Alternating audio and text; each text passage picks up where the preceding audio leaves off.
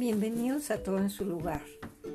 Hoy vamos a hablar de cómo organizarnos para un cambio de casa. Así que comencemos.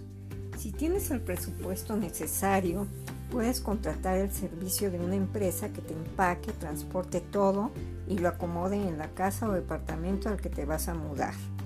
El precio es alto, pero se hacen responsable de todas tus cosas y vale la pena. La otra es que nosotros mismos empaquemos. Ojalá y lo puedas hacer con suficiente tiempo. Primeramente tienes que conseguir cajas que estén en buenas condiciones. Las medianas son muy cómodas, ya que llenas no pesan tanto. En las cajas grandes guarda cosas que no sean tan pesadas pero que sean voluminosas como pueden ser las almohadas. Es importante que no dejes espacios en las cajas. Cúbrelos con toallas o ropa. Lo más pesado ponlo al fondo de las cajas. No olvides ponerles que son frágiles cuando llevan algo delicado. Marca bien tus cajas. Es bueno hacer una lista de las cajas y qué contienen para que te sea más sencillo desempacar. Cierra tus cajas con cinta canela y compra un despachador para que te sea más fácil. Para cubrir las tazas, platos o copas puedes usar papel periódico o papel de China. Actualmente venden un plástico con burbujas que también es muy útil.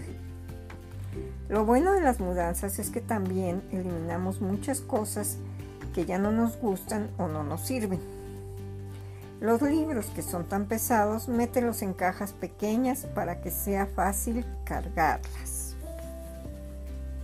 Las cosas de valor llévalas contigo, al igual que los papeles o documentos importantes.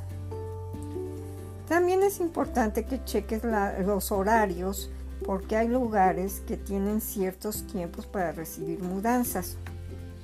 Ojalá y puedas conseguir un diablito para que se te aligere el trabajo. No olvides tener la cinta canela, un despachador, tijeras, navaja y plumón a la mano. Son cosas que necesitarás.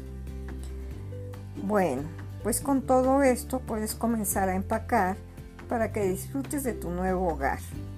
Ahora, como siempre, nos despediremos con una frase. No hay inteligencia allí donde no hay cambio ni necesidad de cambio. Anónimo. Buen día y hasta la próxima.